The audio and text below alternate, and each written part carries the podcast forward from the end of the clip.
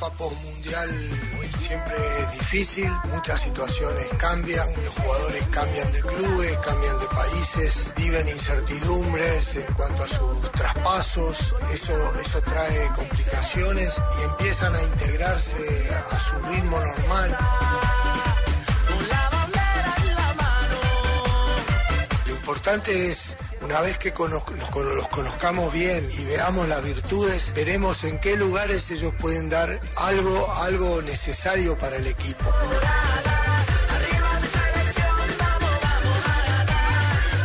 Para noviembre deseamos jugar en Europa. Sabemos que, que los equipos de Europa también están en- en su eliminatoria, pero hay rivales que, que no, no juegan los dos partidos.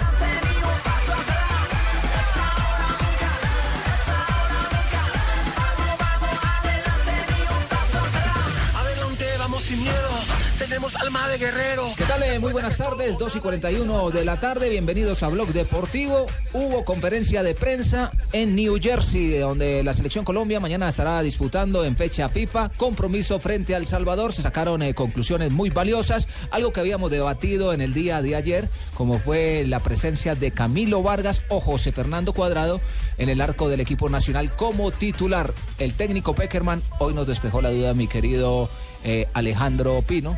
Bienvenido. Todos acertamos, ¿no? Sí, es que el arquero tiene que ser Camilo Vargas, JJ, es decir, Yo no, yo sí no acerté. Yo pensé que metían a cuadrado de pero lo que pasa es que que, ser, eh, hay que coherente. respetar al grupo, exacto, hay que respetar al grupo y Al este proceso, es, este es el único jugador que estuvo en la. Copa Mundo que no jugó. Entonces Exacto. es el momento de Camilo Vargas, ojalá lo aproveche. Bueno, y eh, el segundo tiempo tampoco se lo dan a Barbarita. ¿cómo está? Bien, Juan Pablito. De ¿cómo le pronto, de pronto le dan ahí la ¿Unos palomita. no le dan? Yo creo, porque también ¿Lo dijo en la ver? conferencia de prensa que dependiendo los eh, cambios que se vayan a presentar, los que estén habilitados y también dependiendo del momento físico en el que estén los jugadores, se le va a dar la oportunidad a la mayor. eh, ¿Pa' qué de llevaron mal? Hizo falta el Caldas anoche, 24. Bueno, vamos a hablar entonces eh, del tema del día en lo que refiere ¿A cuál la man? de ¿Por qué llevaron a cuál man o la? A cuadrado, buenas hermano. tardes. Se llevaron a cuadrado y dejaron en nave y le pacaron cuatro. ¿Cómo así? ¿Qué ¿Cómo es? así? El Patriotas, le patriotas. clavó cuatro alcaldas anoche, hermano, en su propia tierra. No, pero Cuadrado tiene que estar en la selección porque es- hace parte del proceso y Peckerman también lo dijo, que los La nuevos selección- llegan a aportar La y a selección es aprender. para los mejores. Exacto. Ah, sí, para los La selección ganadores. es para los mejores y por eso Cuadrado fue convocado y desde hace rato, digamos lo que si algún arquero tenía méritos por la regularidad de los últimos tres campeonatos, indudablemente después de Vargas en el torneo colombiano era eh, José Fernando Cuadrado. Mire, el gran peso de la campaña que ha hecho el Once Caldas de Manizales recae en José Fernando Cuadrado. Por eso, hermano. Anoche le hizo no- falta. No hay ninguna duda. Eh, bueno, entonces habló Peckerman. Eh, ¿Qué le parece si vamos con la noticia del día, Javier, que fue la confirmación del arquero titular frente al Salvador? ¿La presentamos qué? ¿A nombre del G? De una. Sí, señor. De una. Perfecto, la presentamos a nombre del G con la venia de Jimmy. Cierto, hermano, hágale, con LG. Perfecto. LG todo es posible. LG presenta la siguiente noticia en Blue Radio.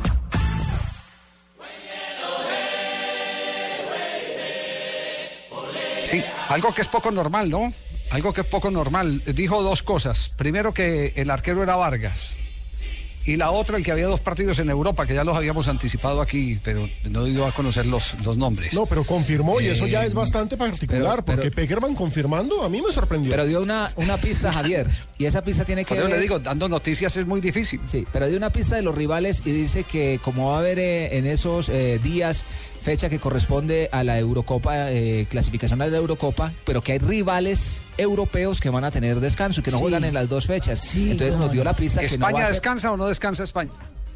Ya vamos a revisar. Lo que quiere decir es que no van a ser rivales ¿Descansa. Portugal o no descansa Portugal? Ya le doy la lista de los que van a Lo que descansar. pasa. Javier, es que en esta nueva etapa de, de conducción Sí. mía en la selección voy a empezar a dar más nombres, más noticias, que no, cosa que no acostumbraba antes. Ya revelé que el arquero es Vargas y en los 12, voy a revelarlo acá en Blue, que es por donde se escucha generalmente la, la noticia de la selección. Mañana el partido también solo va por Blue. Eh, los dos rivales Sí. de noviembre son, atendí el llamado de Tibaquira, jugaré contra Bosnia y contra Herzegovina. Ay, no. Y, y contra Serbia y Montenegro si es un centroamericano sería jugaría contra Trinidad y, Y Tobago. y. Así. ¿Sí? Y no vaya a jugar con las Islas Vírgenes porque tiene que hacer muchos partidos. Más o menos. eso Sí. O con Sri y Lanka después. No, no, no, no. Nos vamos más bien. Peckerman y la rueda de prensa confirmando el arquero para el partido del día de mañana. Sí, el arquero le puedo confirmar que va a ser Camilo Vargas, es un muchacho que ha trabajado muchísimo todo este, este tiempo, eh, siempre ha tratado de superarse y bueno, no ha tenido oportunidades y, eh, esta va a ser un- una buena oportunidad para observarlo.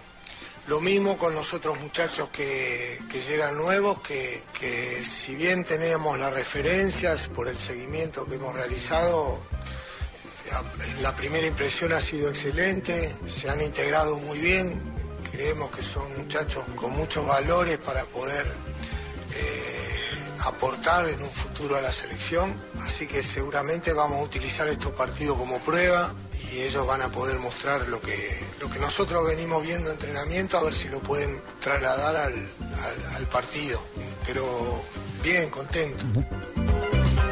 Muy bien, ahí entonces confirmando por lo menos que va, va que todos los muchachos van a tener su momento para jugar durante esta gira con el seleccionado colombiano de fútbol. De eso se trata. Estos son partidos de laboratorio donde apenas se está ensamblando un proyecto nuevo. En eso no hay que tener apuro, no hay que desesperarse. Este señor tiene licencia, como le dijimos el otro día, para jugar con Guatemala y jugar con todos esos equipos porque el- el- el- eh, al mediano y largo plazo ha demostrado que, que lo más importante antes que jugar es tener reunidos en la repetición de conceptos tácticos al grupo de jugadores, a esa masa de futbolistas que él pretende ir poco a poco eh, sincronizando, amalgamando para el proyecto definitivo que es Copa América y por supuesto eliminatoria del Campeonato del Mundo. Pero habló también de los, de los partidos y aquí sí ya van a ser con rivales de mucho más peso. Para noviembre, dado ya que la temporada va a estar en, en plenitud, deseamos jugar en Europa. Sabemos que, que los equipos de Europa también están en, su eliminatoria, pero hay rivales que, que no, no juegan los dos partidos, o sea, muchos alternan una y una, entonces esperamos ya estos días ya confirmar que vamos a realizar los partidos en Europa. Muy bien, y habló que Falcao es el mejor refuerzo de estos días en el seleccionado colombiano de fútbol, aunque no está en condiciones y podría reservarlo únicamente para el partido frente a la selección de Canadá. Es el refuerzo más importante que tenemos en esta etapa, ya que, no lo pudimos tener en el Mundial. Y esperamos que pronto ya retome su nivel y, todo lo que nosotros eh, nos ha entregado eh, en estos últimos tiempos a la selección. Él está feliz, está recuperando toda su, su alegría. eh, ha, concretado un sueño de poder estar en Manchester, así que ya prontito lo veremos en su mejor nivel. Lo otro es colectivo, es trabajo, eh, siempre lo dije, para mí es no, no es fácil teniendo tan buenos atacantes que tiene Colombia en estos momentos, tomar algo como definitivo, porque cada uno de los, de los delanteros tiene sus cualidades.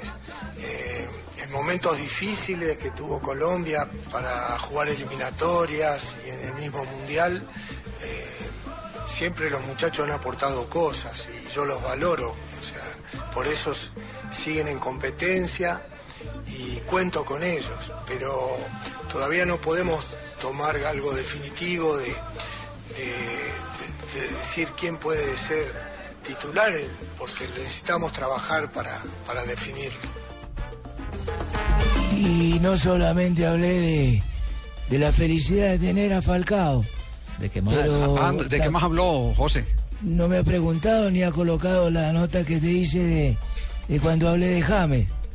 Ah, de, estás guardando habla- equilibrio, ¿cierto? Sí, que, sí, que también entre las dos estrellas es- es- esté todo bien. eh, Un eh, poquito para ese ¿no? lado, otro poquito para este lado.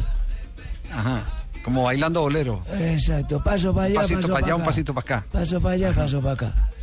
Ah, bueno, sí, habló de James Rodríguez. A que así sea, que tenga paciencia, que, que trabaje, que se dé cuenta dónde está, que eso le da mucho más valor a su, a su actuación, lo enriquece más. Muchos jugadores sudamericanos que se convirtieron en grandes estrellas cuando, cuando tuvieron más exigencia, cuando cambiaron de, de equipos y yo le cuento anécdotas de muchos jugadores que conozco bien, los cambios que han tenido. Él lo que no debe perder es su esencia, sea, el talento que tiene y su esencia, pero es muy joven, entonces va a ir, va a ir captando todo y se va a ir enriqueciendo más. Así que lo aliento a que así sea, está rodeado de grandes figuras, tiene una competencia difícil, pero solo no tengo duda que, que el entrenador va a valorar todo, todo lo que él, todos sus esfuerzos y siempre en el fútbol es una cuestión de imponerse, ¿no? Nosotros los entrenadores hacemos lo posible para que el jugador dé lo mejor para el equipo y,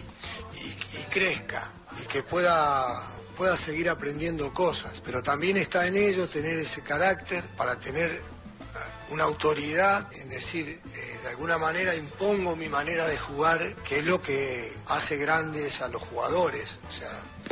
Nosotros valoramos siempre los grandes jugadores de la historia, Pelé, Cruyff, Maradona, Beckenbauer. O sea, si uno habla de jugadores, no solo habla de la técnica, eh, habla de su carácter, de su temperamento, de su dedicación. Entonces, eh, siempre se puede aprender para, para lograr esas cosas. James es un chico muy muy sano, muy bien formado y sin duda que, que siempre va a seguir creciendo, ¿no?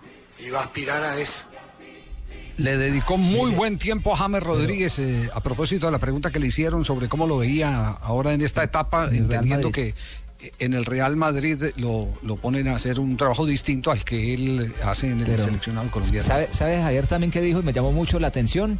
Porque Sí. lo invitó a que tuviera una rebeldía. Pero en la misma conferencia de prensa, él aclara, es una rebeldía futbolística que no sea de comportamiento y de mal ejemplo dentro del club, sino que a Sí, través sí, es de la su rebeldía carácter... del que tiene Exacto. la rebeldía del que tiene algo más que ofrecer eh, de, de- aparte de lo que le encomiendan. Es esa rebeldía. Mire, yo, yo soy capaz de. Usted me pone a hacer esto, pero yo también soy capaz de hacerle eso, pero hacer algo más.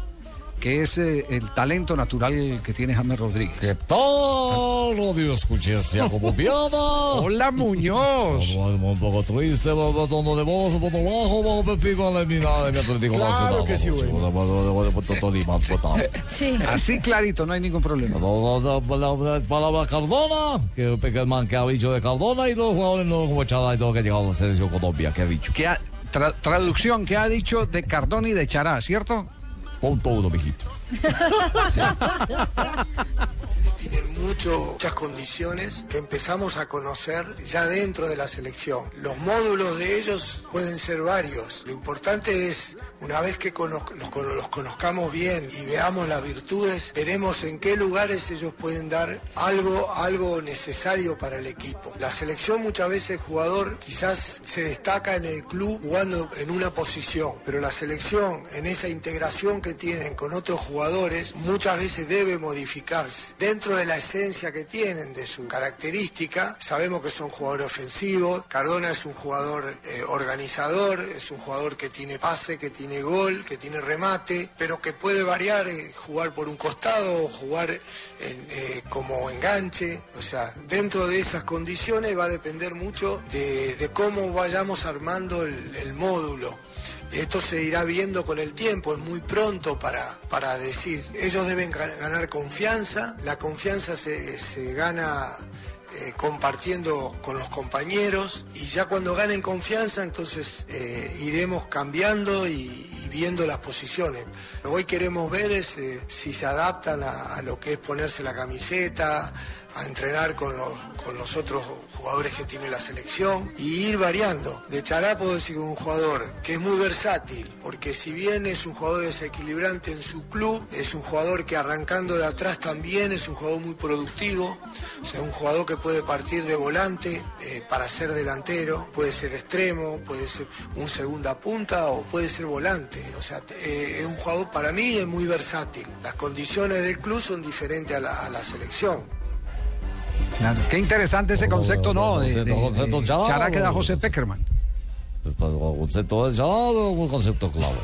Pero claro, es, es importante porque le da un valor ofensivo, pero al mismo tiempo plantea que no es lo mismo jugar en club a jugar en la selección y que depende de los compañeros que tenga. Entonces, ahí es cuando uno empieza a entender por qué las variaciones. Y eso mismo podría aplicarse al caso de James. James en estos momentos tiene una exigencia táctica en el Real Madrid que va a ser diferente a la exigencia táctica de la selección. Pero, pero mire, Y lo que dice y lo que dice de Cardona le apunta a lo que ya hemos hablado muchas veces. Es un jugador con grandes condiciones, pero hay que ver cómo se comporta en el entrenamiento con los compañeros y demás. Y ojalá no le pase lo de Dorlan, por ejemplo, que tuvo su oportunidad y no la supo aprovechar en selección. Cierto es. Muy bien. mire, eh, también me llamó mucho la atención y... ¿Quién y no llamó? eh, atención me llamó. Ah, lo llamó la atención. Sí, señor.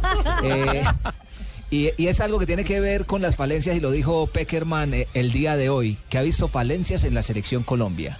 Y esas falencias hizo referencia a los laterales y a los defensores. No se refirió en ninguna oportunidad a los volantes y a los atacantes. Es decir, atrás. que está pero, pero preocupado. sabe que es una, eh, de- pero es una falencia eh, poblacional, eh, digamos que es una falencia de, de- de material, no, no del presente de los que tiene, sino que no hay relevos en esas posiciones. Es tal vez la parte que más le preocupa. No ha podido encontrar un lateral izquierdo y eso ha echado ojo por todos lados. Tanto recuerden ustedes que alguna vez convocó a Quiñones, el pelado que estaba antes en el Porto, Sí. que ahora Porto, lo acaban sí. de prestar. Exactamente. Lo, lo, lo quería ver y no lo pudo ver porque esta semana se, se, se enfermó o algo. Sí, le se pasó allá lesionó. en Portugal. Exacto, se lesionó y, y, eh, se quedó Lo con que las ganas de saber Javi. quién puede ser un sustituto natural de Pablo Armero, porque el día que Pablo, falte Pablo Armero vamos a tener alguna complicación, va a tener que acomodar ahí un volante o un atacante o algo por el estilo. No, y se daña el rastastas para la aceleración. Lo que pasa que el fútbol colombiano en ese sentido me parece que es una es una isla de la de lo que pasa hoy en el mundo. Eh, por lo menos a la selección argentina le ha costado en los últimos años, no digo en el último proceso, en los últimos años encontrar laterales medianamente eficientes, tanto que ha tenido que adaptar a marcadores centrales. Y Colombia disfruta con Zúñiga y con Armero de dos laterales extraordinarios, pero no es lo normal en el mundo. Creo que salvo Brasil y Colombia, a la mayoría de los seleccionados les cuesta encontrar laterales. ¿Sabe dónde Juanjo, lo van a de- de, encontrar? de cierta manera, de cierta manera, eh, porque esto no es primera vez que ocurre, esto es como, como por cosechas, como por ciclos. La última vez que, que pasó eso en el fútbol colombiano empezaron a convertir a los punteros en, en- de aquella época en laterales. Que fue el caso, por ejemplo, de Moisés Pachón, que estuvo en Selección Colombia. Moiso Pachón, claro, ojo. No, de Álvaro de Moisés Contreras, unos años más atrás. De Antonio Ríos. Antonio Ríos terminó siendo lateral, por ejemplo, en el, en el Calda, porque no había laterales. Cierto. Y, y- y originalmente era un puntero izquierdo. Lo mismo Lo mismo está ocurriendo ahora. Lo mismo es el caso de Incluso, Zúñiga, pero, pero ¿sabe dónde los van a. dónde los van a encontrar y bien hechos y bien laterales? En la juvenil de Pizzi Restrepo. Ese muchacho de Envigado sí los hay. Tello y el otro Londoño, claro, esos son No, hay, uno que estaba en. Envigado y se lo prestaron al Deportivo Cali, eh, JJ. Eh, eh, no, ese es. Fabra, pero, Fabra, pero Fabra, los dos, los dos juveniles, Fabra, Fabra que está en el Cali, pero tiene dos juveniles en Envigado. buenísimo. Ese es- Tello, ese es un Londoño. lateral. Es, eh, Sí, Javier. sí, dígalo, No, dígalo, le, dígalo. Le decía que tiene eh, el Envigado en este momento a Tello y a Londoño y los dos siendo titulares de Envigado ya están con la juvenil de Pisis. Ahí puede estar el relevo. Bueno, cerramos esta sección de noticias eh, presentada por el G aquí Ya que mi versatilidad puede ser también de lateral, en cualquier momento le puedo servir, ¿no? Yo- Con esta Una velocidad, sí. una velocidad y el dominio de balón mío. Sí, de lateral, usted se ve como lateral, Guasón. Eh, retroceder mi carrera porque yo soy delantero, pues, pero con tal de Como rato no hace goles, puede ser lateral, está defendiendo mejor. Ay, no, será que va a hacer muchos. Bueno, cerramos esta sección. Aquí estamos en Blog Deportivo.